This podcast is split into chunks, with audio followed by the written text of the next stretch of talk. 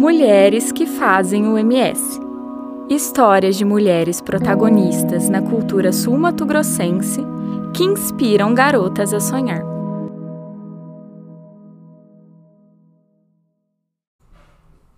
Lígia Carriço, por Henrique Calerras.